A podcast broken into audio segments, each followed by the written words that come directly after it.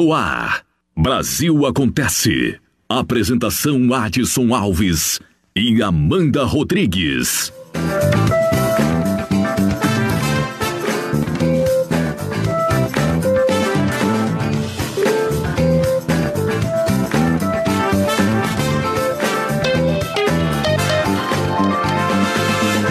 Muito boa noite, Brasil. Quarta-feira, 17 de junho de 2020, horário de Brasília, 19 horas 4 minutos. E tá no ar para você mais um Brasil Acontece em rede nacional. No oferecimento Bradesco, Sul América, Farmácias Carvalho, a sua saúde em boas mãos, Atacadão da Madeira, Loja Nélios e oferecimento também da Unip. 19 horas 4 minutos. O nosso WhatsApp 75999767840. Fique à vontade, mande mensagem de áudio ou texto. Participe. A partir de agora você fica por dentro de tudo o que acontece no mundo. O nosso Brasil acontece destaca as principais notícias do dia para você.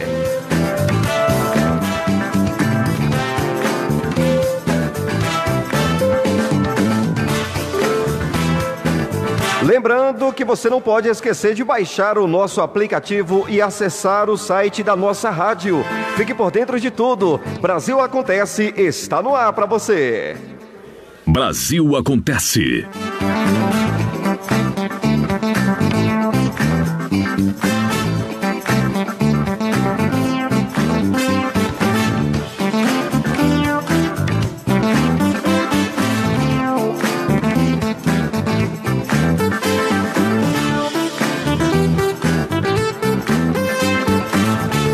Bem, por aqui Amanda Rodrigues. Boa noite, Amanda Rodrigues. Boa noite, Edson Alves. Boa noite, ouvintes do Brasil Acontece.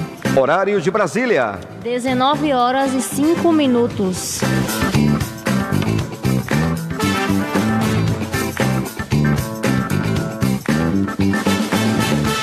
Brasil tem 1.282 mortes por Covid-19 confirmadas em um dia e total passa de 45 mil. Quem tem os detalhes é Victor Ribeiro. Fala, Victor. Dia histórico no tratamento da Covid-19. Foram essas as palavras que a Sociedade Brasileira de Infectologia usou para se referir a essa terça-feira. O motivo foi uma pesquisa da Universidade de Oxford, na Inglaterra. Resultados preliminares mostram que a dexametasona se tornou o primeiro remédio comprovadamente capaz de salvar vidas de pacientes com a Covid-19. A pesquisa comparou as reações de 2.100 pacientes escolhidos de forma aleatória para receber o remédio com 4.300 que não receberam. O estudo ainda está em fase de teste e não se mostrou eficaz para evitar a contaminação nem no combate à doença entre quem tem sintomas leves. Mas o medicamento reduziu em um terço a chance de morte entre pacientes hospitalizados em estado grave, que usam respirador a ventilação mecânica, e em um quinto entre os que usam oxigênio, mas não precisam de respirador. A comunidade científica ainda aguarda a publicação completa do estudo, mas está otimista porque a dexametasona é um esteroide amplamente usado para diminuir inflamações de outras doenças e é barato, o que é fundamental para garantir o tratamento em massa. É uma esperança. Mas também nessa terça-feira, a diretora regional da Organização Mundial da Saúde para as Américas, Carissa Etienne, fez um alerta. Ela disse que a região está se aproximando rapidamente de 4 milhões de casos do novo coronavírus e a pandemia ainda está em aceleração. Etienne destacou que o Brasil concentra quase um em cada quatro casos na região e a cada cinco mortos nas Américas, um é brasileiro. De acordo com o balanço da pandemia divulgado no começo da noite dessa terça pelo Ministério da Saúde, o Brasil já tem mais de 900 mil pessoas contaminadas pelo novo coronavírus. Com quase 35 mil novos casos confirmados, são mais de 923 mil brasileiros que tiveram resultado positivo para a infecção. Em 24 horas, 1.282 pessoas morreram devido à Covid-19, num total de 45.241 vítimas fatais da doença. Horários de Brasília, no Brasil acontece. 19 horas e 8 minutos. MP da suspensão do contrato de trabalho é aprovada no Senado e vai à sanção presidencial. Os detalhes com Cariane Costa. Fala, Cariane. Já em vigor desde abril, a medida provisória 936, que permite a redução de jornada e a suspensão do contrato de trabalho para empregados da iniciativa privada, foi aprovada pelo Senado nesta terça-feira e segue para a sanção presidencial. O texto é o mesmo que veio da Câmara, apenas com alguns ajustes. De modo geral, a proposta permite a suspensão do contrato por até 60 dias, podendo prorrogar os prazos enquanto durar o estado de calamidade pública. A proposta autoriza ainda a redução proporcional de jornada de trabalho e de salário por até 90 dias, em 25, 50 ou 70%.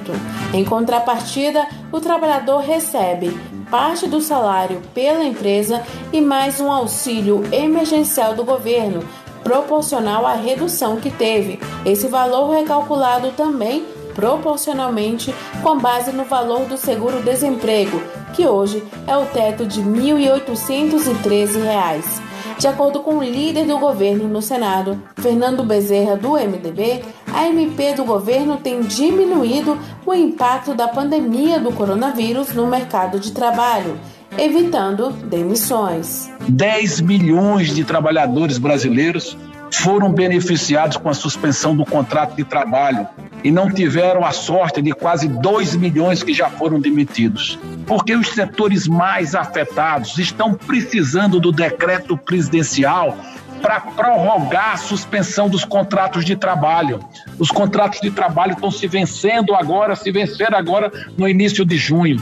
É importante um decreto prorrogando por mais 60 dias para que a gente continue salvando os empregos no Brasil. Pelo texto aprovado no Congresso, estão autorizados, em alguns casos, acordos individuais entre empregador e empregado, dependendo do salário do trabalhador a redução só será autorizada por meio de negociação coletiva.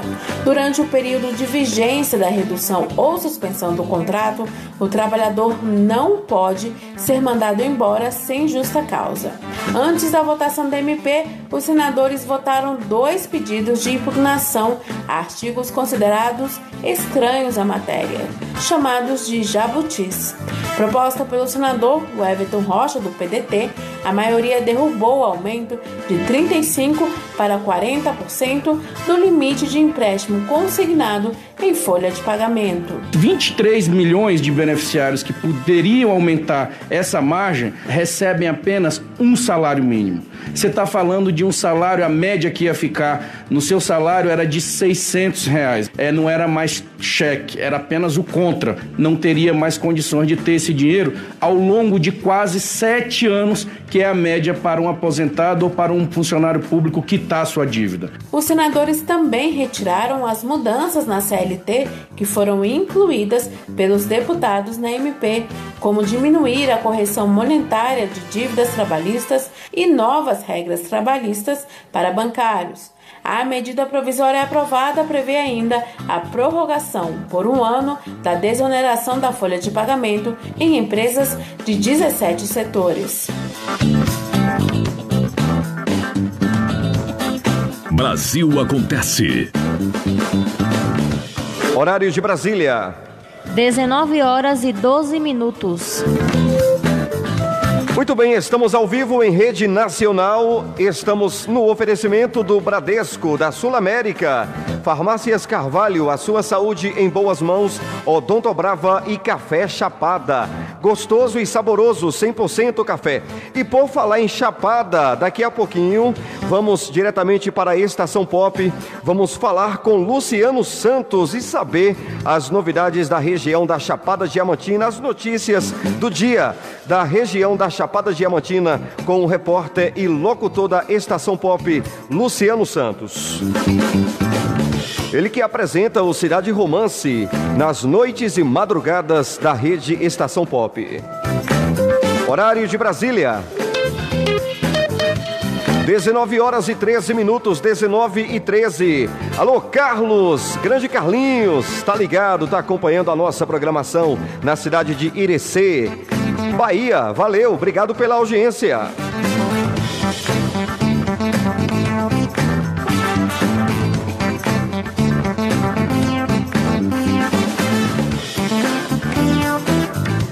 Nova data das eleições municipais deve ser definida até dia 30. Primeiro turno pode ocorrer em novembro. O destaque é de Vitor Ribeiro. O Tribunal Superior Eleitoral fez nesta terça-feira uma audiência pública para discutir possíveis mudanças nas eleições municipais devido à pandemia do novo coronavírus. Inicialmente, o primeiro turno estava marcado para o dia 4 de outubro e o segundo para o dia 25 do mesmo mês todos os participantes foram favoráveis ao adiamento. Após a reunião, o presidente do TSE, Luiz Roberto Barroso, disse que a expectativa é que o primeiro turno ocorra a partir do dia 15 de novembro e o segundo até 20 de dezembro. Todos os especialistas, em consenso, entenderam que era importante e conveniente adiar é, por algumas semanas, mas não para o ano que vem, inclusive pelo risco de que haja ou possa haver uma segunda onda portanto seria mais seguro realizar esse ano. O TSE não quis, evidentemente, dar uma proposta fechada para o Congresso, porque essa é uma matéria de deliberação política. Nós oferecemos uma janela com base nos depoimentos científicos entre 15 de novembro e 20 de dezembro. Entre os participantes da reunião estavam o infectologista Davi Wip, o biólogo Atila Yamarino, lideranças partidárias e os presidentes do Senado, Davi Alcolumbre, e da Câmara dos Deputados, Rodrigo Maia. De acordo com Maia, existe a possibilidade de aumentar o tempo da propaganda eleitoral obrigatória para compensar a dificuldade de fazer eventos como comícios. Nós vamos ter mais dificuldade, né, mesmo que a eleição adiada com a queda da curva, de aglomeração, de proximidade. Talvez ampliar não o prazo da televisão, mas o tempo de televisão durante o dia, ou aumentar mais cinco dias a televisão, né? É, talvez seja um caminho que possa ajudar. Foi uma ideia do líder do PDT, o deputado Vônio, eu acho que pode ser uma boa ideia para colocar no debate, independente é, da mudança da, da data da eleição. Durante a reunião ficou acertado que a nova data da eleição municipal seja definida até o dia 30 deste mês. A pressa é para reduzir o impacto no calendário eleitoral. Na semana passada, o TSE já havia autorizado os partidos a realizar as convenções partidárias virtuais entre os dias 20 de julho e 5 de agosto.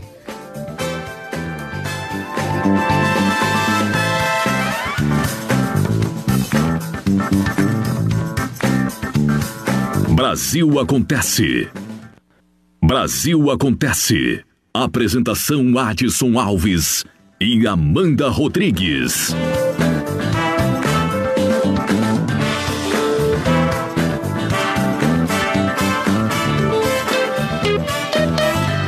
Muito bem, horário de Brasília, 19 horas 19 minutos. Em rede nacional, Brasil acontece. Entra no ar de segunda a sexta, das 19 às 20 horas. E tem o um oferecimento da Sul América, Bradesco, Loja Nélios. Odonto Brava, Atacadão da Madeira e Café Chapada. 100% café.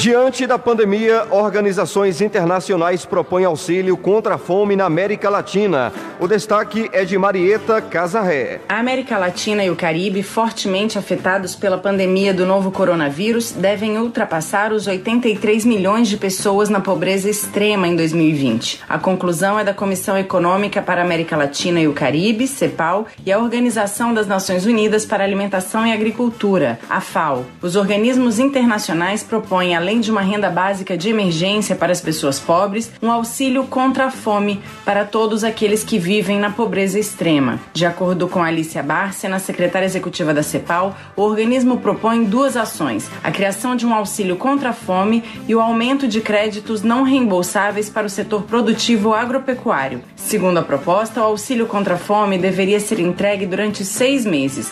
O custo desse benefício seria de 0,45% do PIB regional se fosse direcionado a todos os mais de 83 milhões de pessoas em pobreza extrema. O segundo pacote proposto pela CEPAL se refere ao aumento da oferta de créditos mais flexíveis e de investimentos não reembolsáveis para o setor produtivo agropecuário. De acordo com Alicia Bárcena, essas medidas evitariam falhas em cascata e manteriam a cadeia de pagamentos funcionando. A ideia seria injetar mais de 5 bilhões de dólares em linhas de crédito para pequenos, médios e grandes produtores através de bancos de desenvolvimento nacionais e internacionais com garantias, seguros e outros incentivos. As propostas têm três objetivos: apoiar as pessoas garantindo acesso aos alimentos, auxiliar produtores e empresas para que sigam operando e, finalmente, amparar as cadeias produtivas para assegurar um funcionamento de todo o sistema de produção e distribuição de alimentos. Atenção, rede para. Brasil acontece. É com direito à vinheta errada e tudo mais, hein? Horário de Brasília. Agora 19 horas 22 minutos. Não esquece de acessar o site da nossa rádio, entrar, é, ficar por dentro de tudo que acontece e baixar o aplicativo. Você vai adorar. Agora 19 22. Eu vou para Chapada Diamantina, Bahia. Vou para a cidade de Ceabra falar com Luciano Santos da Rádio Estação Pop de Ceabra. Ele tem notícias da região da Chapada Diamantina. 19 e 22, horário de Brasília. Hoje, quarta-feira, né, dia 17 de junho de 2020, e por aqui mais uma vez estamos trazendo o boletim diário com as principais informações da micro-região de Irecê e também da Chapada Diamantina. A primeira notícia que nós trazemos é uma que diz o seguinte: esquema de furto de energia que abastecia fazendas e pousadas em Campo Formoso é desmontado. Então esse, esse esquema caracterizado como criminoso, ele furtava energia elétrica para fazenda, para pousada e também para um posto de combustível, mas foi desmontado nesse dia 16 numa ação integrada entre a décima Coordenadoria Regional de Polícia do Interior, a Corpim de Campo Formoso e também do DPT, o Departamento de Polícia Técnica e da Coelba. Então, durante esses mandados de busca e apreensão, armas de fogo foram apreendidas, transformadores e fios também foram apreendidos. A Companhia de Eletricidade diz que esse desvio de energia gerou um prejuízo de aproximadamente 385 mil reais e a energia furtada ao dia seria o suficiente para abastecer 5 mil residências. Então, operação muito importante realizada pela polícia em parceria com a Coelba. Outra notícia que chama muito a atenção: bandidos explodem carro forte na BR 330 235. Aconteceu na manhã de ontem, terça-feira, dia 16, numa região próxima ao povoado de Atoleiro, entre as cidades de Casa Nova e Remanso.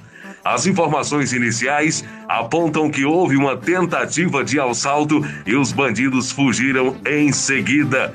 Informações iniciais também apontam que não tinha dinheiro no carro. A Polícia Militar segue em busca dos bandidos e os seguranças do veículo ainda não foram encontrados. Olha, traficante esconde 300 quilos de maconha dentro de caixões e diz que eram corpos da vida das vítimas de Covid-19. A bandidagem não tem descansado mesmo durante a pandemia. Então, o exemplo disso foi a ingressão feita pela Polícia Militar lá do estado de Goiás, na última segunda-feira, dia 15, quando localizou 300 quilos de maconha escondido dentro de dois caixões. A da droga era transportada por um carro funerário. As informações publicadas pelo Estadão dizem que a fiscalização policial acontece na BA 060, próximo ao município de Jataí, a 300 quilômetros da capital do estado. Como o suspeito da funerária não tinha documentos para comprovar o transporte de corpos, a polícia militar resolveu abrir uma da, dos, um dos caixões e descobriu então a droga. O suspeito e o carregamento foram levados para a delegacia. Essas então são as informações o nosso boletim diário de hoje, trazendo as informações da polícia. Inclusive, em Morro do Chapéu, a Polícia Civil apreendeu dois irmãos foragidos da Justiça. São identificados por Adriano Santana Nunes e Genário Santana Nunes. Eles foram presos na manhã de ontem, terça-feira, dia 16, lá em Morro do Chapéu. Os mandados de prisão foram cumpridos pela Polícia Civil de Irecê e também pela Polícia de Cafarnaum. A dupla responde por homicídio e associação para o tráfico de drogas. Os suspeitos foram encaminhados à delegacia de polícia. Daqui, Luciano Santos com as informações. Uma excelente quarta-feira para nós. Brasil acontece. Muito bem, Luciano Santos. Chapada Diamantina. Vou falar em Chapada Diamantina. Quando me lembro da. Quando é, menciona esse nome Chapada Diamantina, me lembro de tanta, tantas coisas maravilhosas, hein? Lugares bonitos, vistas deslumbrantes. E na Chapada, a, na Chapada Diamantina tem a página Chapada HD, retransmitindo também o nosso Brasil Acontece. Grande George, boa noite para você. Aquele abraço, obrigado pela parceria. A página Chapada HD. Horário de Brasília, 19 e 27 no Brasil acontece em rede nacional. No oferecimento Sul América, se tá com Sul América, tá com tudo. Café Chapada, 100% café. Vale Criativa, a maior agência de publicidade da Bahia. E oferecimento também da loja Nélios, famoso por vender barato. Brasil acontece.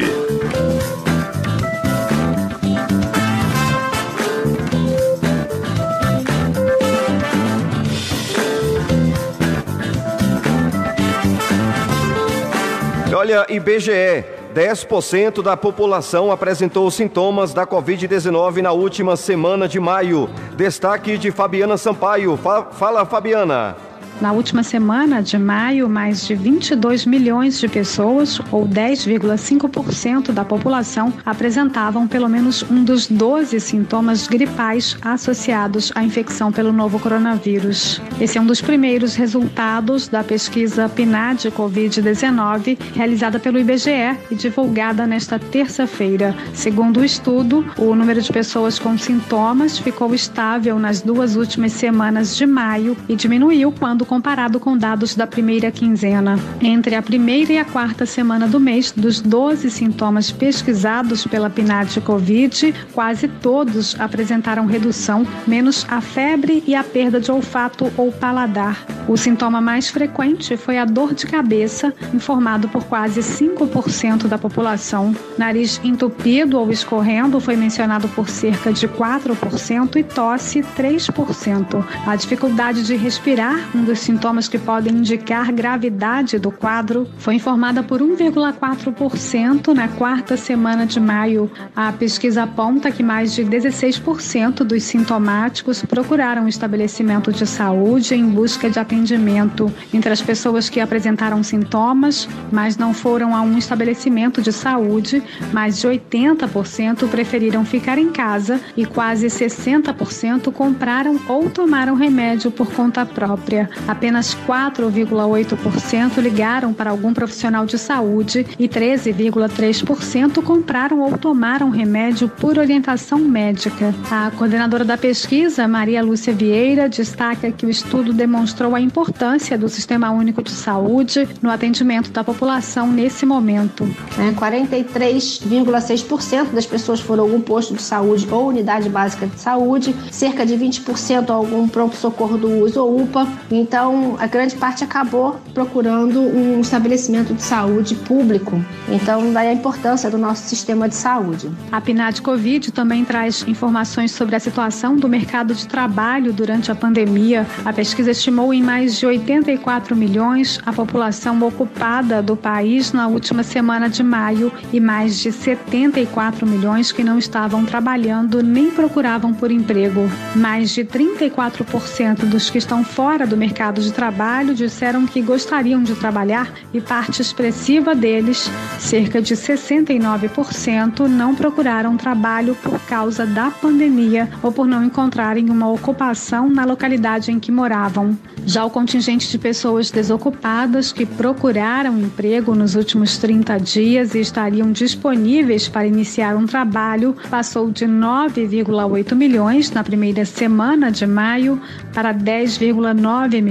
na última semana, uma variação de 10,8%. E mais de 14 milhões estavam afastados devido ao distanciamento social. A PNAD Covid-19 é realizada por telefone. Os domicílios pesquisados estão na base de 211 mil residências que participaram da PNAD contínua no primeiro trimestre de 2019. Brasil acontece.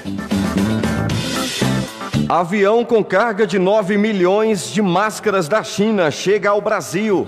O Ministério da Infraestrutura já realizou metade das viagens previstas à China para trazer máscaras para o combate ao novo coronavírus aqui no país. Destaque de Gésio Passos. O Ministério da Infraestrutura já realizou metade das viagens previstas à China para trazer máscaras para o combate ao novo coronavírus aqui no país. O 22º avião, trazendo 9 milhões de máscaras cirúrgicas, chegou ao Brasil nesta terça-feira no aeroporto de Guarulhos, em São Paulo. Ao todo, o governo federal espera trazer 240 milhões de máscaras compradas na China pelo Ministério da Saúde. A operação de transporte começou em março em parceria com uma companhia aérea. Mais de 620 toneladas de material já foram entregues. O ministro da Infraestrutura, Tarcísio de Freitas, afirmou que a pasta vem trabalhando de forma incansável para apoiar o Ministério da Saúde, os governos estaduais e as prefeituras, garantindo que os equipamentos cheguem com agilidade aos profissionais de saúde que estão na linha de frente do combate à pandemia. As aeronaves de passageiros tiveram seus interiores adaptados para transportar as toneladas de caixas com máscaras. O próximo voo está previsto para chegar nesta quinta quinta-feira com mais de 3 milhões de máscaras do modelo N95, a mais indicada para proteger profissionais expostos a ambientes contaminados. O valor da logística de transporte das máscaras chega a 78 milhões de reais pelos 42 voos até a China. Brasil acontece.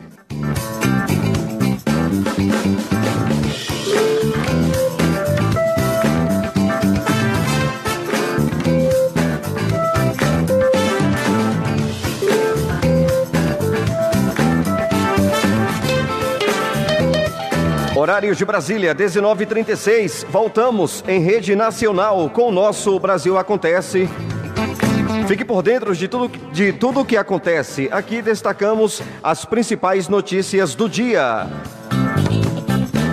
Prefeitura do Rio autoriza competições esportivas com portões fechados. Destaque de Lígia Souto. Fala, Lígia.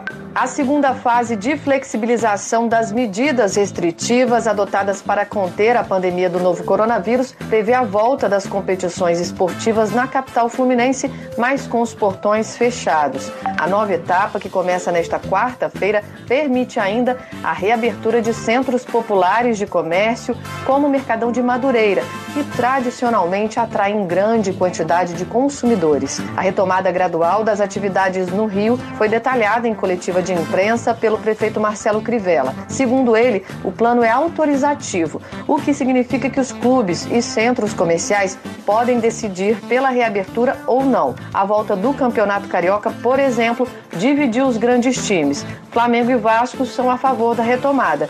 Já o Botafogo e Fluminense não apoiam a decisão.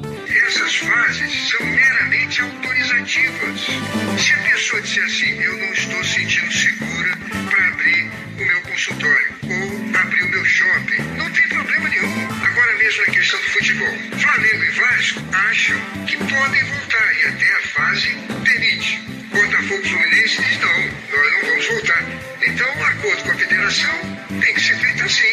A reabertura dos shoppings estava prevista para esta segunda fase, mas foi antecipada na última quinta-feira, após decisão do Comitê Científico da Prefeitura. Da mesma forma, Crivella acredita na possibilidade de adiantar a terceira etapa do plano, caso os parâmetros utilizados para avançar sejam cumpridos antes do período de 15 dias. Os técnicos que acompanham os parâmetros nos disseram as assim, exigências para a terceira fase são sete. Delas, três já estão atendidas. Faltam quatro. E poderá ser que essas quatro exigências se cumpram nos próximos dez dias. Então a gente não vai precisar esperar nem 15. Praticamente, antes do dia 1 de julho, a gente já vai estar com todas as nossas exigências. Eu digo assim, temos de leitos, vagas, velocidade de infecção, número de óbitos, todos essas, esses dados controlados diariamente vão estar prontos para a gente poder antecipar a fase 3. Na fase 3, restaurantes, bares e lanchonetes poderão reabrir sem self-service e com ocupação de 50% da capacidade. Também estão previstas, nesse estágio, a reabertura de lojas de rua e academias com restrições de público e atividades, como alertou o prefeito. Apesar de dar prosseguimento ao plano, Marcelo Crivella destacou que a disponibilidade de leitos na rede de saúde é um dos principais critérios considerados para a retomada gradual das atividades. Nesse sentido, ele admitiu que um aumento da demanda provocada por pacientes de outros municípios da região metropolitana poderia impactar na flexibilização do isolamento na cidade. Brasil acontece. Horário de Brasília, 19 horas 40 minutos. No Brasil acontece. Ainda no Rio de Janeiro, Justiça do Rio condena governo do estado a pagar um milhão à família da menina Maria Eduarda. O destaque é de Fabiana Sampaio. A Justiça no Rio de Janeiro condenou o governo do estado a pagar indenização de um milhão de reais por danos morais à família da menina Maria Eduarda. A estudante de 13 anos morreu após ser atingida por uma bala perdida dentro da escola durante uma ação da PM em março de 2017. A menina estudava na Escola Municipal Jornalista e Escritor Daniel Pisa, em Acari, na zona norte da cidade. Na decisão, o juiz André Pinto, da 16ª Vara de Fazenda Pública, destaca ser totalmente previsível que uma incursão policial em uma comunidade extremamente violenta resultaria em confronto e troca de tiros e que é totalmente previsível que terceiros inocentes seriam alvejados, considerando que o confronto se deu às duas horas da tarde, quando as ruas estavam repletas de pedestres. Ainda segundo o magistrado, tragédias como essa poderiam poderiam ser perfeitamente evitadas com medidas preventivas de segurança, como ação de inteligência e melhores treinamentos dos agentes para a prestação mais eficiente do serviço. De acordo com a sentença, cada um dos pais vai receber 280 mil reais e os cinco irmãos 90 mil reais cada, acrescidos de juros e correção monetária. O Estado também deverá ressarcir o pagamento das despesas com o funeral da menina no valor de dois mil reais reais e manter o tratamento médico, psicológico e psiquiátrico que vem sendo prestado à família. O magistrado, no entanto, julgou improcedentes os pedidos de indenização para um casal de tios e dois primos da adolescente. O governo fluminense informou por meio da Procuradoria-Geral do Estado que assim que for intimado, vai analisar a sentença e avaliar o recurso cabível.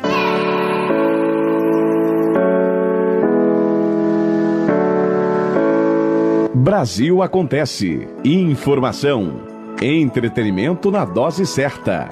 Apresentação: Adson Alves.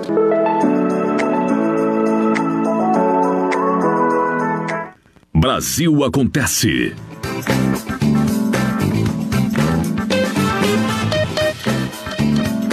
Agora 19h42, do Rio de Janeiro vamos para o Distrito Federal. Governo do DF fecha esplanada dos ministérios. Decreto cita atos antidemocráticos. Fala Vitor Ribeiro. O governo do Distrito Federal decretou nesta terça-feira o fechamento da esplanada dos ministérios na região central de Brasília. A previsão é de liberar a área a partir da meia-noite de quarta para quinta-feira. Até lá, somente servidores públicos identificados e que estejam a serviço serão autorizados a trafegar pela esplanada. De acordo com o um decreto assinado pelo governador do DF, Ibanês Rocha, o bloqueio se deve às ameaças feitas por grupos antidemocráticos contra os poderes da República e também contra integrantes da Igreja Católica que atuam na Catedral Metropolitana, que fica na esplanada. No fim de semana, a Polícia Militar desmontou o acampamento de um grupo de cerca de 20 pessoas que reivindicavam intervenção militar, o que é inconstitucional. Após a expulsão, eles invadiram a área superior do Congresso Nacional e atiraram fogos de artifício na direção do Supremo Tribunal Federal. No texto do decreto, o governador afirma que o movimento contraria as medidas sanitárias de combate ao novo coronavírus. Ibanês avalia que, abre aspas, a situação demanda o emprego urgente de medidas de prevenção, controle e contenção de riscos, danos e agravos à saúde pública, a fim de evitar uma maior proliferação da doença no Distrito Federal. Fecha aspas. O fechamento da esplanada é feito por agentes do Detran e do Departamento de Estradas e Rodagem do DF. Se alguém tentar furar o bloqueio, pode ser multado, detido e responder pelo crime de infração de medida sanitária preventiva previsto no Código Penal. Brasil Acontece. Apresentação Adson Alves e Amanda Rodrigues. Em tempos tão desafiadores, é impressionante ver a capacidade que a gente tem de desaprender e reaprender. Mudamos o jeito de trabalhar, de nos conectar com as pessoas e até de passar o tempo. E no Bradesco, nós também estamos nos reinventando, ampliando os nossos canais digitais, flexibilizando o crédito e o pagamento de contas e atendendo idosos e pessoas com deficiência em horário diferenciado nas agências. Todos os dias buscando soluções para deixar sua vida, se não mais fácil, pelo menos um pouquinho mais leve. Até tudo voltar ao normal. E tudo vai voltar ao normal. Invente o futuro. Bradesco. Brasil Acontece. Em rede nacional, Brasil acontece de segunda a sexta, das 7 às 8 da noite. 19 horas 45 minutos, informando o Café Chapada, 100% café, Loja Nélios e Atacadão da Madeira. Vamos para o Amapá. O Movimento Democrático Brasileiro MDB, antigo PMDB, foi alvo nesta terça-feira, dia 16, de operação da Polícia Federal no Amapá. Dirigentes partidários e empresários são envolvidos por desvio de recursos públicos do fundo eleitoral e fraudes no lançamento de candidaturas femininas para atender, aliás, para, é isso mesmo, para atender a cota de 30% nas eleições de 2018. Eu tenho os detalhes com Renata Martins. Fala, Renata. Movimento Democrático Brasileiro, MDB, antigo PMDB, foi alvo nessa terça-feira de operação da Polícia Federal no Amapá. Dirigentes partidários e empresários são investigados por desvio de recursos públicos do fundo eleitoral e fraudes no lançamento de candidaturas femininas para atender a cota de 30% nas eleições de 2018. Segundo os investigadores, o esquema desviou mais de meio milhão de reais em recursos do fundo partidário. Apenas três candidaturas receberam aproximadamente 34% do total recebido pelo partido político no Amapá. Apesar de declarar serviços prestados a vários candidatos, essas empresas são acusadas de direcionar os trabalhos a algumas candidaturas preferenciais e também de maquiar uma falsa demonstração de divisão de recursos entre os políticos que concorriam às eleições pelo partido. A operação Desviocracia cumpriu 15 mandados de busca e apreensão. Os policiais foram em prédios ligados ao MDB, empresas e casas de investigados na capital Macapá e na cidade de Mazagão. Os acusados podem responder pelos crimes de associação criminosa, falsidade ideológica eleitoral e apropriação indébita eleitoral. O MDB não retornou o nosso contato. Brasil acontece. Agora 19h48 no Brasil acontece. Vamos para o Pará. PF faz buscas em endereços de acusados de extração ilegal de cobre no Pará.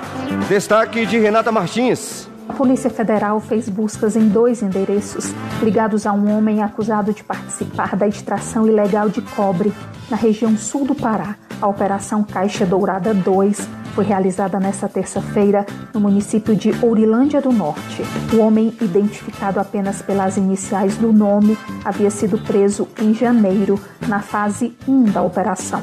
O delegado da Polícia Federal, Adilo Lira, afirma que a ação dessa terça-feira foi para confirmar se os agentes públicos estariam facilitando a retirada ilegal do minério. A partir dos elementos colhidos na investigação até aqui, foi possível ver que o investigado possui envolvimento em mais outros garimpos ilegais, além de ligações com crimes de corrupção ativa e passiva, já que ele dava vantagens indevidas a agentes públicos para facilitar o escoamento do minério ilegal.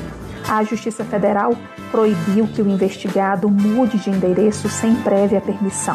O homem também está proibido de entrar em áreas de garimpos ilegais e de manter contato com outros investigados. Ele é acusado por crimes ambientais, extração ilegal de minérios e posse de material explosivo. A ação da Polícia Federal foi desencadeada no contexto da Operação Verde Brasil 2, ação nacional de combate a crimes ambientais e proteção da Amazônia Legal. E olha, Justiça Potiguar condena Estado a pagar indenização aos filhos de um presidiário morto dentro da cadeia. Destaque de Fábio Ruas. A terceira Câmara Civil do Tribunal de Justiça do Rio Grande do Norte, por unanimidade, negou recurso ao Estado do Rio Grande do Norte contra a sentença da comarca de Campo Grande que o condenou a pagar pensão a cinco crianças correspondente a um salário mínimo. Além disso, indenização por danos morais pela morte do pai delas, que aconteceu dentro da cadeia pública de Caraúbas em 2015. O valor da pensão deverá ser rateado entre os cinco filhos até que venham a atingir a maioridade civil ou até o fim dos estudos universitários.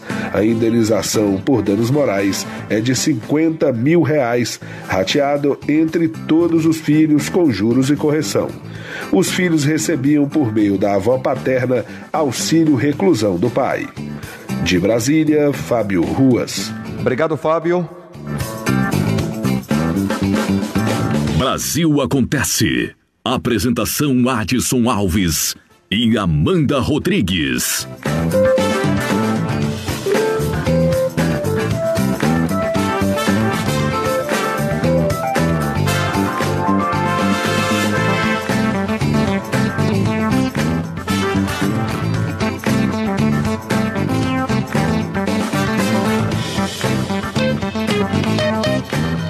19 horas 51 minutos no Brasil acontece.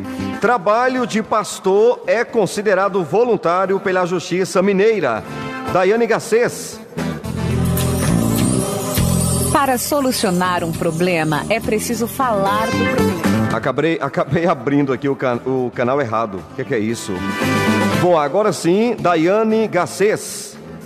A Justiça do Trabalho constatou que serviços de pastor à igreja são voluntários. O entendimento é unânime da sexta turma do Tribunal Regional do Trabalho Mineiro, que negou o vínculo empregatício solicitado por um pastor com a Igreja Pentecostal Deus é Amor. Após analisar todos os fatos apresentados no processo, os magistrados concluíram que se tratou de uma atividade voluntária realizada por razões espirituais, em nome da fé que o homem tem. Até porque, neste caso, não ficaram constatados onerosidade e subordinação. Além disso, testemunhas informaram que ele não recebia salário, apenas uma ajuda de custo. O próprio autor da ação admitiu que poderia ser substituído, sem necessidade de autorização da diretoria da igreja. De Brasília, Daiane Garcês. Obrigado, Daiane Garcês. Agora faltam oito para as oito da noite. No Brasil acontece.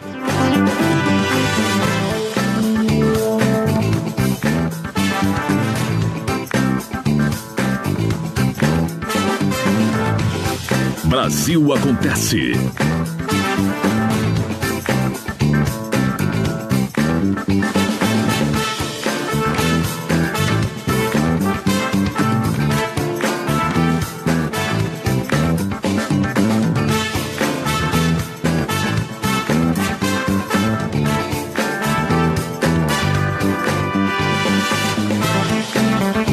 Muito bem, vamos para o Rio Grande do Norte. Tribunal de Justiça do Trabalho, eh, Tribunal de Justiça do Rio Grande do Norte, suspende lei que instituía programa de intercâmbio educacional em município. Quem conta os detalhes é, mais uma vez, o Fábio Ruas. Se as ruas estão vazias, a população está em casa e está ligada. 1954, mais uma vez, Fábio Ruas. Ao julgar uma ação direta de inconstitucionalidade, o Pleno do Tribunal de Justiça do Rio Grande do Norte concedeu liminar para suspender os efeitos da lei municipal que instituía, por meio de aprovação da Câmara Legislativa, o programa de intercâmbio educacional no âmbito da Secretaria de Educação Municipal de Macau. A decisão considerou, entre outros argumentos, que o dispositivo está entre aqueles de iniciativa reservada ao prefeito municipal. O poder legislativo local não tem prerrogativa para criar esse tipo de norma. De Brasília, Fábio Ruas. Brasil acontece. Agora 19 e 55 no nosso Brasil acontece, destacando as principais notícias do dia, sempre no apoio total, no patrocínio maravilhoso do Bradesco, da Sul América, Farmácias Carvalho, a sua saúde em boas mãos, Café Chapada, Loja Nélios, famoso por vender barato, Odonto Brava e Atacadão da Madeira.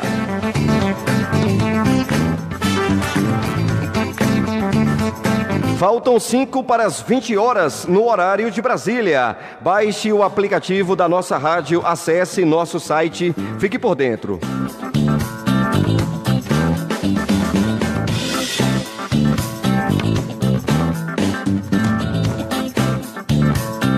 Brasil acontece.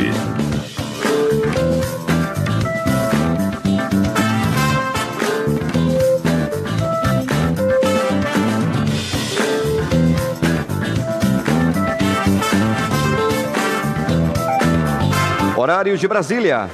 19 horas e 56 minutos.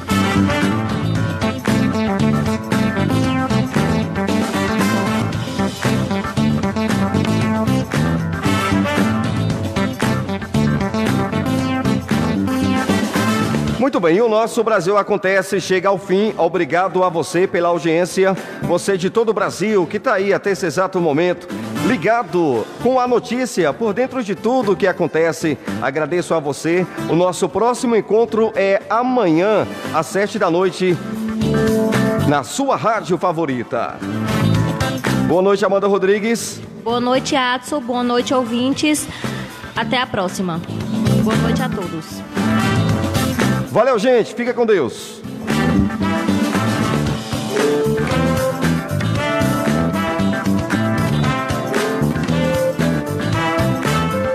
Brasil acontece.